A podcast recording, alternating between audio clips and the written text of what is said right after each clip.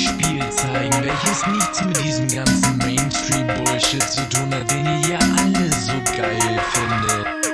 Heute möchte ich euch mal ein eher ungewöhnliches Spiel zeigen, welches nichts mit diesem ganzen Mainstream-Bullshit zu tun hat.